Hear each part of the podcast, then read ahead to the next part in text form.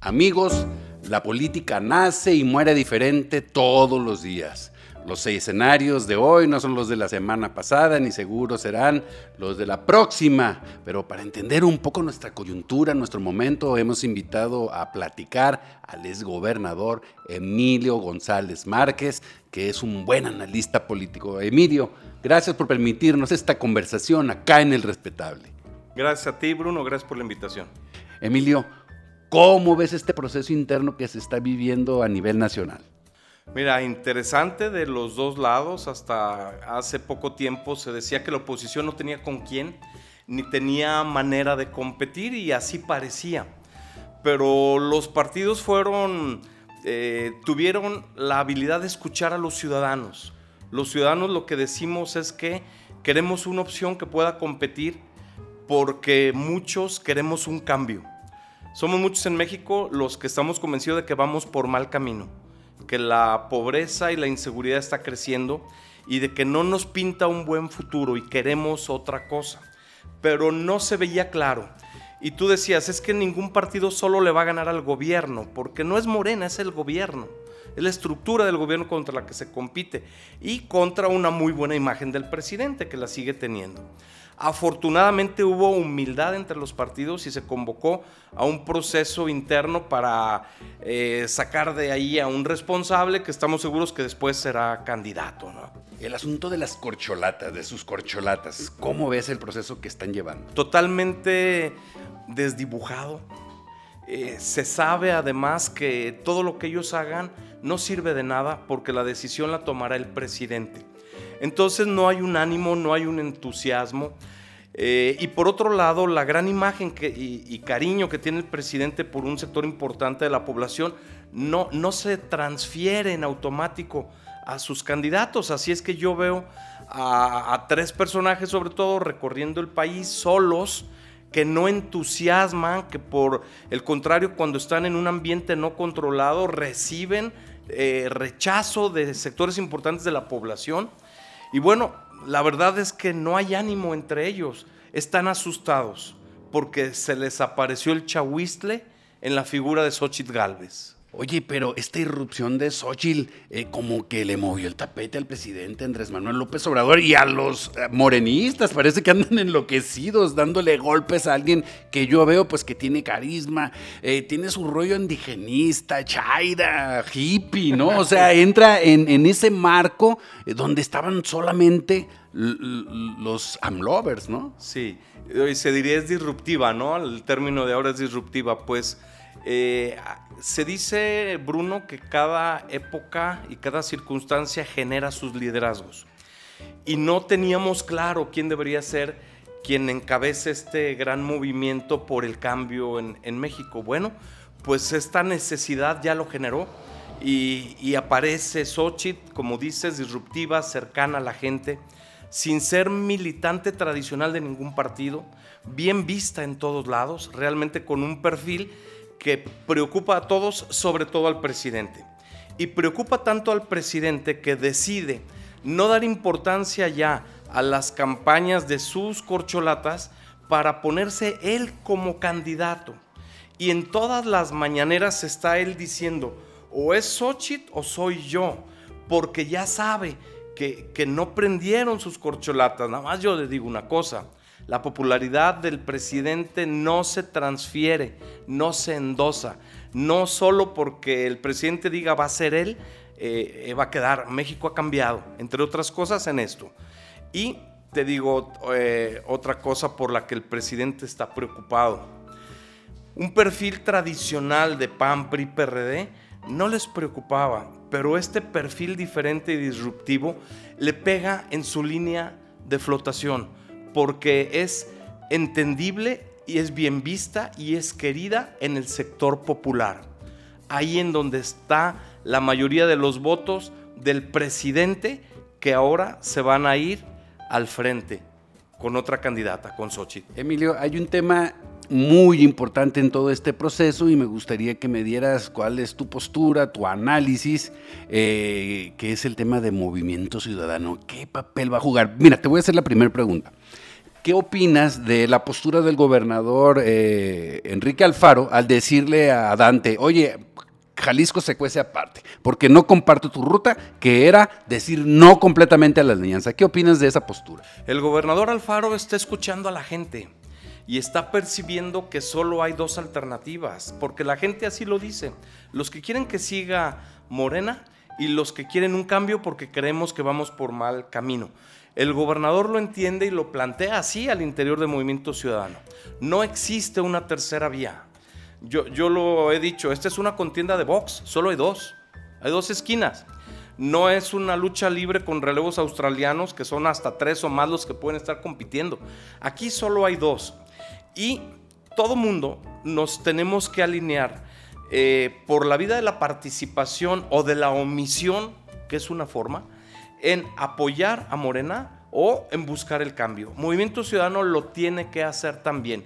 Hay solo dos fuerzas, las fuerzas del bien que queremos el cambio y las fuerzas oscuras de Morena. Yo estoy seguro que al final Movimiento Ciudadano estará con las fuerzas del bien buscando el cambio en México. Emilio, también últimamente regresas a la escena política, le pones, vienes a poner un poquito de sal y pimienta porque estaba bien aburrida.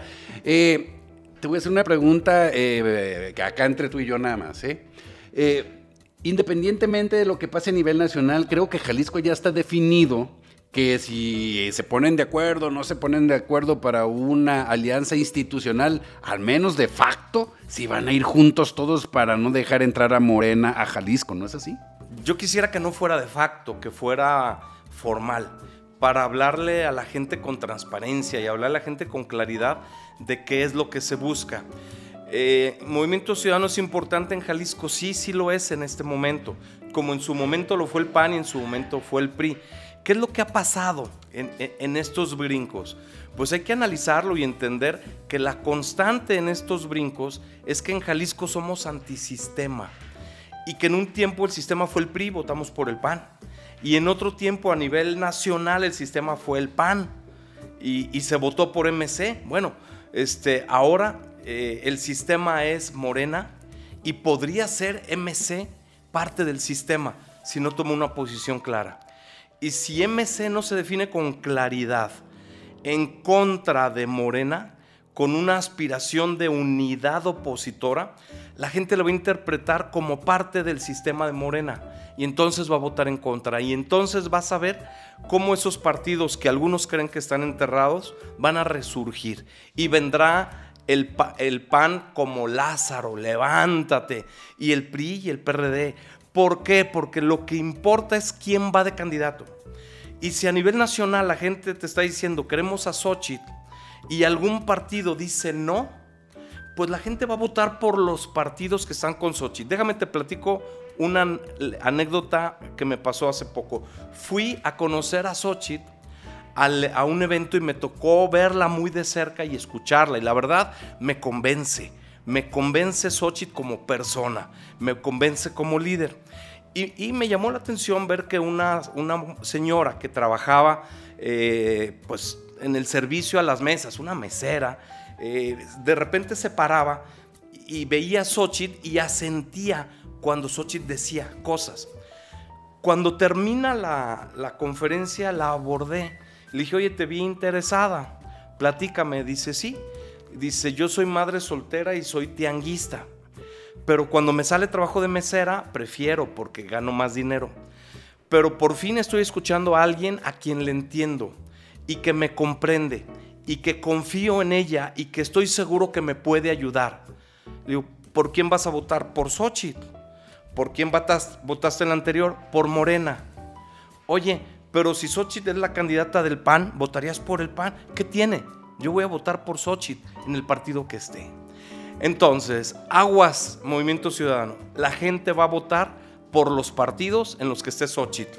No te quedes afuera participas en este foro plural que encabeza Salvador Cosío Gaona y el próximo viernes van a elegir a su candidato a la presidencia de la República. Hay varios ahí. Me gustaría que hiciéramos un breve ejercicio a ver qué opinas de ellos, de los más Sábado 5, el sábado 5. El sábado 5, perdón. Sí. Eh, empezando por eh, el aristócrata de Santiago Krill. Él no es tu candidato. No, mi candidato es Xochitl, pero he de reconocer que Santiago tiene una gran trayectoria una gran formación, una gran capacidad y bueno, es una persona honesta, pero creo que en este momento se requiere un perfil de alguien que pueda aglutinar partidos y él es exclusivamente PAN. ¿Cuál es el análisis que tienes de Enrique de la Madrid, por ejemplo? De lo más preparado con quien yo he platicado, del tema que le preguntas tiene respuestas de fondo.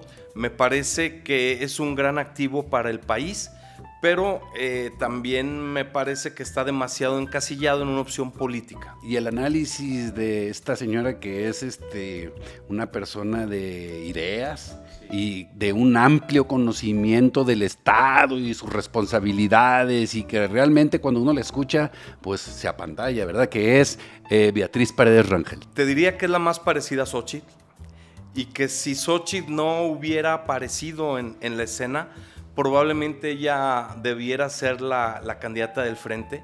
Eh, me gusta su trayectoria, es una persona que surge también de la cultura del esfuerzo, eh, pero bueno, me parece que las condiciones están dadas más para, para alguien nuevo y fresco que para alguien que ya tiene mucho tiempo eh, en los temas políticos. Oye, Emilio, y ya hablamos un poco de ella, pero tú que te has convertido en el apologista número uno de la Xochitl manía.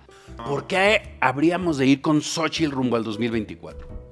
Mira, primero, y, y siendo sumamente fríos, porque es quien puede competir con opción de ganar. Yo te diría, y te lo estoy diciendo desde ahora, Xochitl va a ganar con 10 puntos de ventaja contra quien le pongan. Estoy convencido de eso. ¿Por qué estoy convencido de eso? Ahora analizamos a Xochitl. Porque en la política la gente se fija en, quién es verdadero y quién es fingido, en quién es impuesto y quién es querido. Y Xochitl tiene una característica. Siendo gente humilde, cuando progresó no olvidó a la gente del pueblo y se dedicó a ayudarle a la gente del pueblo. Y hay miles testimonios y pronto los vamos a estar viendo de personas que dicen a mí me ayudó Xochitl. Eso es muy valioso porque queremos llevar a la presidencia a alguien que nos pueda ayudar a todos. Para eso queremos a las autoridades, que vean por los intereses y el bien de todos. En ese sentido, Xochitl es la más creíble y la más confiable no tiene la barrera que a veces ponemos los políticos de la pose, del fingimiento, del lenguaje. Me encanta Xochitl.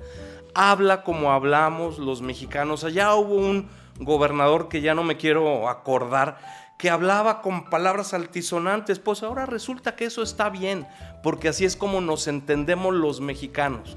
Me identifico con ella. Eh, me, me gusta, me gusta sobre todo porque es sensible al dolor y a las necesidades de los demás. Pero no se queda en una conmiseración de pobrecitos, hace por resolver y lo ha hecho en el transcurso del tiempo.